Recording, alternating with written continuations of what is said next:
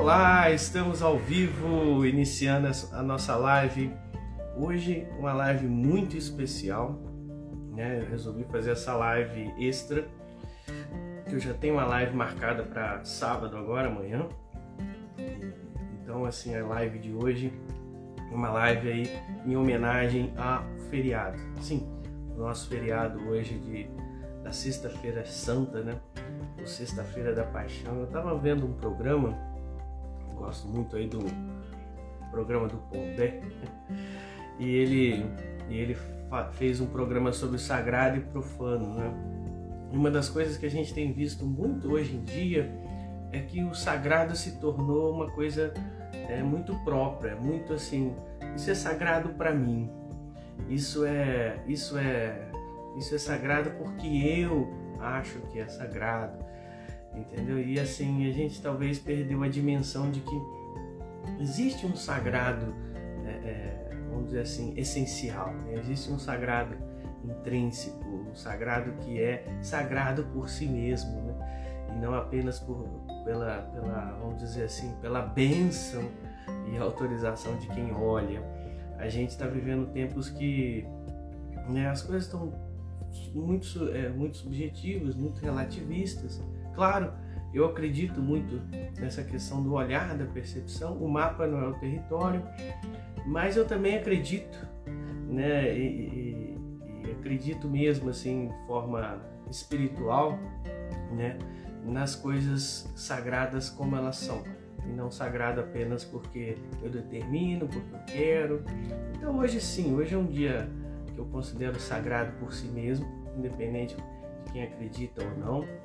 É, Para alguns é, é, só mais um feriado, mas então a gente está aqui nessa live especial para que a gente possa aí é, fazer uma homenagem a esse dia de hoje, né, que é o dia da Sexta-feira Santa. E Tamires, tudo jóia? Então a gente está aqui gravando essa live que vai virar podcast também. Hoje eu vou falar assim é, é uma mensagem muito legal sobre o fracasso e a vitória. Fracasso né? É uma palavrinha que a gente é, não gosta, né? Fracasso é vitória. Estou escrevendo aqui para fixar na, na live. Fracasso é uma palavrinha que a gente não, não gosta muito, mas a gente vive durante a nossa vida muitos momentos de queda, muitos momentos de fracasso, muitos momentos é, de derrota. E eu acho que o dia de hoje é, traz uma mensagem muito especial, claro, porque o dia de hoje não é, vamos dizer assim, é, é importante só por hoje, mas pelo domingo também, onde se comemora a ressurreição. E aí então, o dia de hoje, né, vendo aí a morte do Cristo, a morte de Jesus, é, nos mostra um sinal de esperança. Sim, então eu quero falar um pouquinho sobre esperança hoje. Isso é baseado numa palestra que eu dei ano passado na Livraria Paulos é uma palestra com esse tema. Eu pretendo passar aqui algumas ideias da palestra nesses 20 e poucos minutos que a gente vai ficar junto aqui.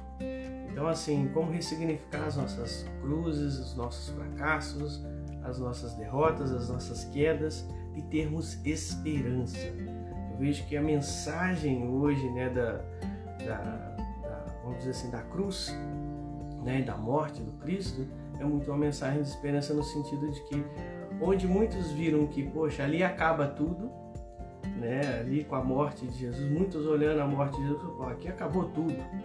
Né? Na verdade, a história nos mostra hoje que ali começou tudo. Então, onde a gente muitas vezes pensa que é, aqui está acabando, aqui é o fim de tudo, na verdade é um novo começo. Na verdade, é um início de uma coisa nova, uma coisa melhor para nossa vida. E Alice, tudo jóia? E Nívia, sejam bem-vindos, bem-vindos todos aí.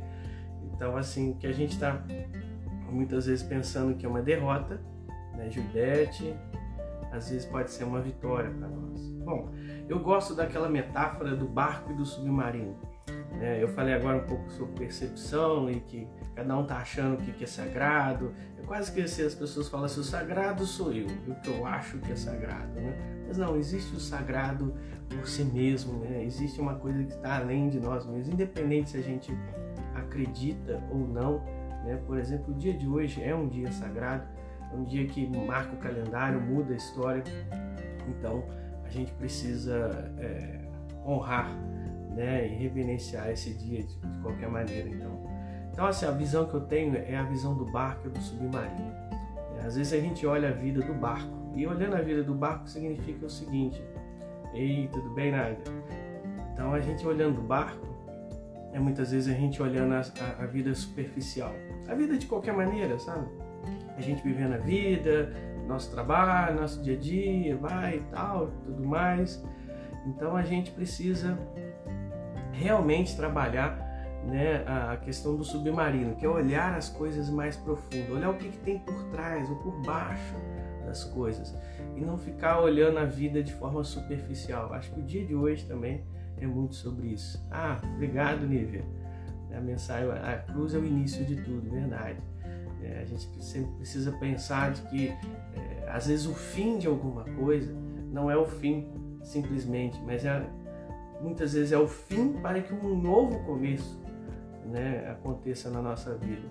Então, assim, do fracasso à vitória é justamente a gente olhar, redimensionar as nossas cruzes, redimensionar às vezes nossos momentos de dor. Né? O Cristo lá na cruz passou seis horas momentos de dor. Então, assim, é, a gente precisa ter um olhar mais do submarino. Lá dentro, lá no submarino, você olha o mar, o mar é aquela, aquele mundo maravilhoso. Lá de cima do barco você só vê água. Então, assim, você que está vendo a vida só assim de forma superficial, talvez você está vendo, você ah, não tem nada de novo, não tem nada de especial hoje, não está acontecendo nada hoje. Mas do submarino você vê um mundo de coisas acontecendo. Então, essa é a visão superficial e a visão espiritual das coisas. Então, existem duas formas de você observar a vida: do barco ou do submarino. Por que, que a gente fracassa? A gente fracassa porque é, é, a gente é, não é bom em tudo. A gente fracassa porque a gente não é perfeito, tá? Mas além dessa mensagem negativa, né? A gente fracassa também para aprender. A gente falha para a gente se desenvolver. É uma das coisas que eu acho mais interessante, por exemplo, na musculação, né, na, atividade física, né, aonde aonde você falha, não aguenta mais fazer lá atividade física, é onde, por exemplo, o educador físico gosta, acha até graça de você estar tá falhando ali na atividade física. E por quê? Porque ele quer ver sua desgraça? Brincadeira à parte também.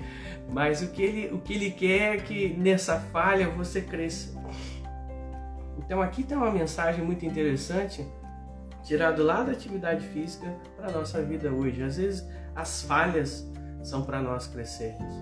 Então não existe fracasso, só existe aprendizado, vai dizer lá na PNL para nós. Então a PNL traz muito essa ideia de que o fracasso é só um conceito. O que você está tendo é uma experiência e dessa experiência você pode tirar muitos aprendizados. As pessoas possuem todos os recursos que elas precisam dentro delas. Isso é muito sobre muitas vezes você está ali pregado numa situação como Cristo estava pregado ali na cruz, sem poder se mover ou se mover, se sentir uma tremenda dor. Há pessoas que às vezes estão assim na vida, né? Mas dentro dele, ele possuía todos os recursos que ele, que ele precisava para poder superar aquela situação. E ele falou, né? Existem sete frases famosas do Cristo na cruz, né? Até é uma homilia, uma pregação famosa que acontece sempre nesse dia, na Sexta-feira Santa, sete frases do Cristo na cruz. Uma lá no Evangelho de Lucas, outras três no Evangelho de João, perdão, uma no Evangelho de Marcos e Mateus, outras três no Evangelho de Lucas e outras três no Evangelho de João. Então, quer dizer, são sete frases e através dessas frases você vai percebendo os recursos que o Cristo foi utilizando, que Jesus foi utilizando lá na cruz para poder superar o que estava passando ali no momento, né? Então a gente precisa realmente pegar né, o que a gente tem dentro da gente né, e usar como recurso para poder superar as situações. Se algo não funciona, a gente precisa fazer outra coisa. Então, assim, tem gente que fica sempre batendo na mesma tecla, igual martelo no prego, e achando que, não, se eu fizer de novo a mesma coisa, vai dar um resultado diferente. Nem sempre. Então, assim, às vezes você precisa experimentar outras coisas. Às vezes a sua cruz é por uma teimosia sua. O seu fracasso, ou a derrota que você está vivendo é porque você está insistindo numa coisa que não é para ser, não é para viver. Então você precisa é, é, ver e experimentar outra coisa na sua vida. Todo comportamento tem uma iniciativa positiva. Isso também são frases da PNL que eu estou pegando aqui para a gente falar disso. Né? E quando a gente está falando todo comportamento tem uma intenção positiva, é justamente aquela frase que Jesus fala na cruz, a primeira das sete frases, né, que é muito cultuada aí na, da, da cruz, é quando Jesus fala, Pai, perdoai eles não sabem o que fazem. Aqui nós temos uma atitude de compreensão, que é mais do que perdão. Aqui nós temos um princípio de incompetência, ignorância. Né? Jesus não está atribuindo maldade naquilo que está sendo feito. É maldoso sim aquilo que está sendo feito, mas ele atribui como uma ignorância daquelas pessoas. Então aqui a gente trabalha a, ideia de que as pessoas, a maior parte das vezes, não age, é, é, não age com uma intenção maldosa. Às vezes sim, tá? Porque isso existe, mas às vezes agem por ignorância e incompetência mesmo de compreender as coisas.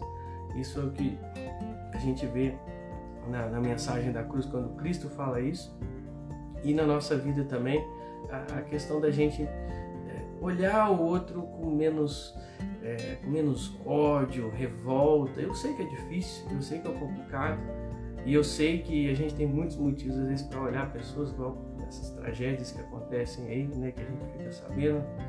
E então assim é, é complicado, mas ainda assim a gente tem essa escolha de olhar as pessoas pela incompetência. Isso vai fazer com que é, você sofra menos né, aquele sentimento de vítima. Eu acho que isso que Jesus também usou, né, ele usou uma atitude mais empoderada, né, o Cristo usou quando ele fala, Pai, perdoai, eles não sabem o que fazem, até uma atitude mais empoderada.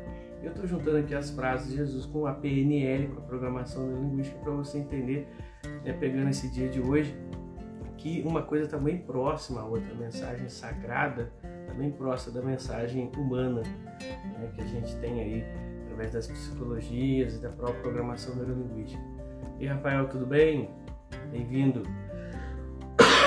O mapa não é o território, a percepção que a gente tem da realidade não é a realidade.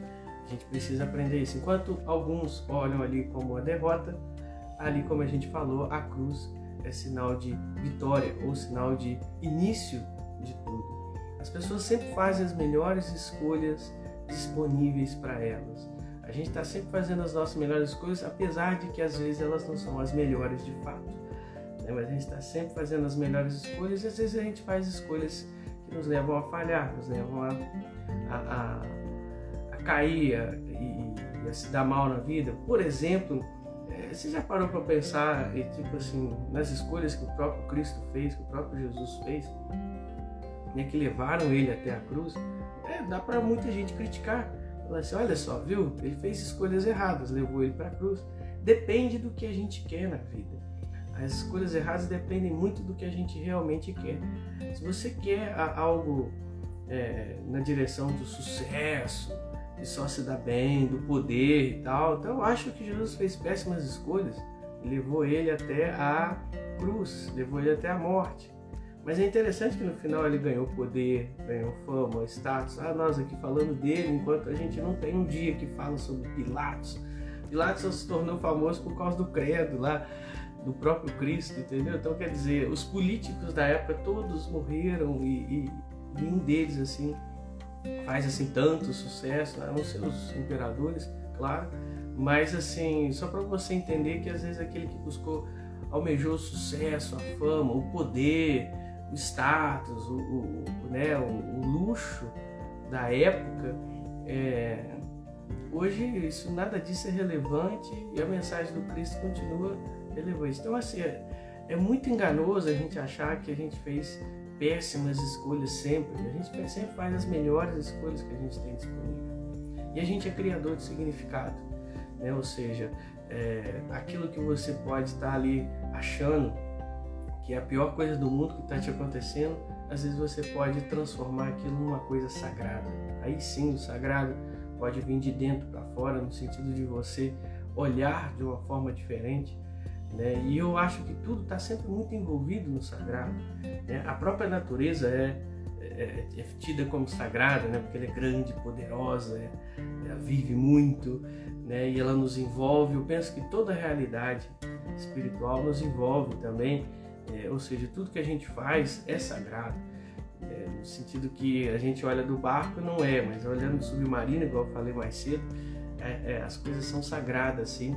As coisas têm um, uma visão diferente, espiritual, olhadas lá pro, do, do, profundo. Então, se a gente, é, a gente muitas vezes se sente oprimido, se sente estressado na vida, frustrado com as nossas expectativas, e isso faz parte da vida. Né? A gente cultiva muitas vezes baixa autoestima também, baixa vitalidade física, não se cuida fisicamente, a gente deixa os medos dominarem a gente e a gente interpreta muitas vezes as experiências de forma ruim e distorcida. Né? Então muitas vezes a gente vive todas esses, eh, essas coisas né, na nossa vida e isso nos leva ao sentimento de fracasso. Mas assim, o que não existe mesmo é, é o fracasso. O que existe mesmo é o aprendizado. A gente sempre precisa extrair o melhor.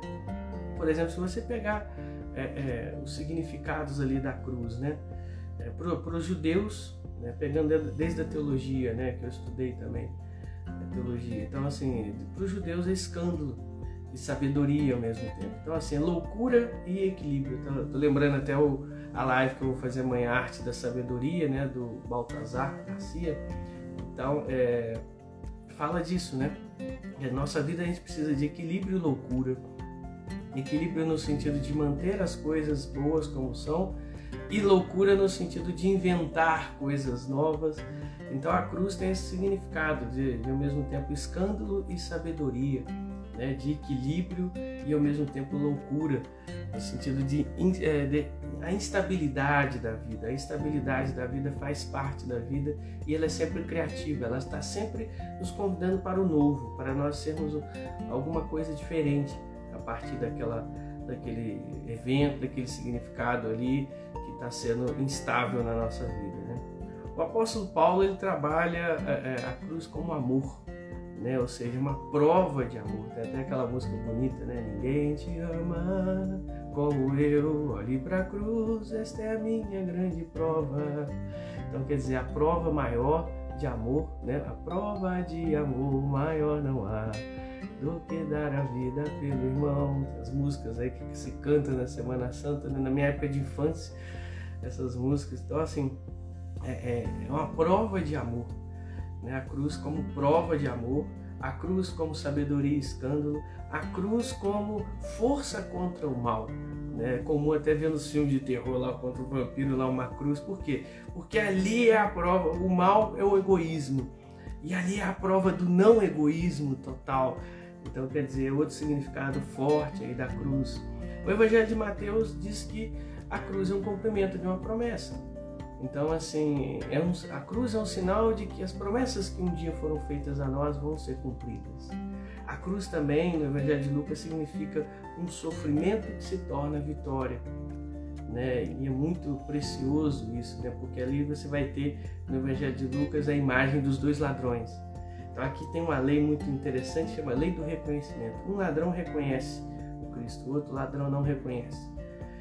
Então um ladrão amaldiçoa, o outro ladrão abençoa o próprio Cristo. É o único que defende o Cristo. E o Cristo fala assim: hoje mesmo estará comigo no paraíso. Ou seja, é, o primeiro a inaugurar o paraíso não foi um rei, não foi um santo, foi um ladrão. Um ladrão no sentido de que ele foi, ele, ele foi, vamos dizer assim, inteligente e sábio em reconhecer quem estava ao lado dele. Seja inteligente e sábio em reconhecer o sagrado na sua vida. Né? Às vezes você passa por despercebido pelo sagrado. E é isso que faz a gente às vezes perder oportunidades na vida e os portões do paraíso não abrirem para nós, tá certo? É, no Evangelho de João, né, a gente tem a cruz como cura. Ela é comparada com aquele cenário da serpente de bronze, lá no Antigo Testamento, onde Moisés levantou uma serpente de bronze a pedido de Deus, para que todo aquele que olhasse para a serpente de bronze fosse curado do veneno das serpentes tinham lá no deserto. Então quer dizer a cruz como sinônimo de cura, né? ou seja, por suas chagas nós somos curados. Né? É como se houvesse uma troca, né? ou seja, é um paradoxo, né? É a doença que traz a saúde, né? É o mal que traz a cura, né? O mal da cruz ali em si, né? A teologia vai dizer que a cruz é salvação e, e humanidade, né? Ou seja, a gente olhar ali para a cruz e a gente olhar ali para toda a nossa vida sendo sendo redimida, né? No sentido de que ela tem um sentido. Nossa vida não é uma vida assim nascer, viver morrer. Existe um sentido para a nossa vida. Né? E o sentimento de redenção, o sentimento de que a gente precisa é, realmente ser perdoado. Gente precisa ser redimido das nossas culpas, dos nossos pecados. O que é o pecado? O pecado é justamente a gente viver essa realidade de que a gente erra o alvo na vida. Muitas vezes a gente erra o alvo na vida e a gente é, vamos dizer assim, acha que vai ser feliz com uma determinada coisa, quando na verdade aquela coisa não nos faz feliz, não nos faz feliz. Então isso é o pecado. É errar o alvo. A palavra pecado, que ramatia, que vem do meio militar. É uma pessoa mirar e pá, não acertar o alvo. Né? Lembra a história do doidinho, né? Que é, é, o doidinho, o doidinho lá da cidade ficava dando tiro e ele encontrou um cara e falou assim: quer ver como é que eu acerto o alvo? Ele foi lá e pá, deu um tiro na parede, depois ele foi lá onde estava o, o tiro e fez um alvo em volta, né? Quer dizer, já acertou o alvo. Tem gente que fica assim na vida, né? Atira para todo lado e ali aonde agradar ele, ele transforma no alvo, né? Também não é assim. Também a gente precisa aí é, é de redenção no sentido de que é, o que, que, eu realmente quero na vida? Eu quero me acertar na vida? Eu quero é, é, dar certo na vida? Dar certo na vida não quer dizer dinheiro, não quer dizer fama, não quer dizer nada dessas coisas, porque quem as conseguiu, né? Às vezes quem não consegue tem essa ilusão de que sim, é, é sobre isso. Mas quem, quem conseguiu todas essas coisas vai te dizer que ainda não é isso, é outra coisa. É a visão do barco e do submarino, mais uma vez. Então, assim, para o mundo, cruz é sinal de vida, é sinal também de proteção, né? E proteção e vida são as duas coisas que a gente mais precisa né, no nosso ser, na nossa vida hoje, né? A gente precisa viver e a gente precisa se sentir protegido, né? Então a cruz tem muitos significados para nós, é, principalmente nesse dia de hoje. Bom, antes de eu encerrar aqui a live, né? Eu acho que eu já dei bastante aí a mensagem que eu queria dar, eu queria falar sobre os sete fracassos de Jesus. Nossa, polêmico isso, né? Mas a, a experiência do fracasso nos envolve o tempo todo, né? E, e, na Bíblia você pode achar sete momentos em que Jesus, é, de certa maneira, fracassou, tá? Entendendo fracassou como aquilo que na cultura, né, no meio social a gente entende, entenderia como um fracasso, tá? Então a gente é, é, pode ver, por exemplo, lá em Nazaré, a primeira cena que a gente vai ver lá em Lucas 4, versículo 14, quando Jesus faz um discurso na terra dele, em Nazaré, e lá ele é rejeitado pelos seus, porque lá eles estão acostumados com ele. A gente, uma das coisas que faz a gente, às vezes a gente fracassar é porque a gente já está acostumado com as coisas. Na verdade, o fracasso ali de Jesus da palestra que ele deu, da pregação que ele deu, que no final quase apedrejaram e mataram ele, é porque ele falou que ele era o Messias né, no meio da pregação. Então alguém poderia dizer assim: ah, mandou mal Jesus, não devia ter falado aquilo, é, você tinha que ter esperado o momento certo, entendeu?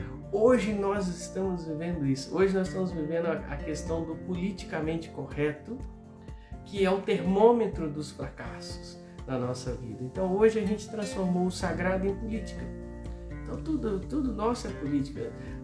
As pessoas que defendem tanto um lado quanto outro lado não percebem o quanto isso é profano, né? O contrário do sagrado, o quanto a gente transformou questões sagradas em profanas, questões lá do submarino em questões superficiais do barco. Então a gente reduziu o discurso espiritual ou religioso em discurso político. Entendeu? Então, assim, a gente percebe que Jesus ali não foi político, Jesus foi espiritual e por isso também, de certa forma, foi rejeitado, porque não seguiu uma política.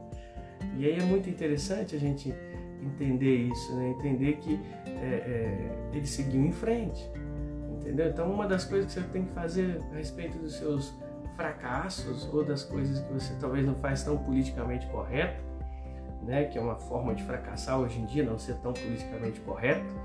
Né? Então, uma das coisas que você pode fazer é seguir em frente, siga em frente. As pedras ficam para trás. O segundo fracasso de Jesus foi com os familiares, né? Quando é, é, diz a expressão lá em Marcos, capítulo 3, versículo 21, que acharam que Jesus perdeu o juízo.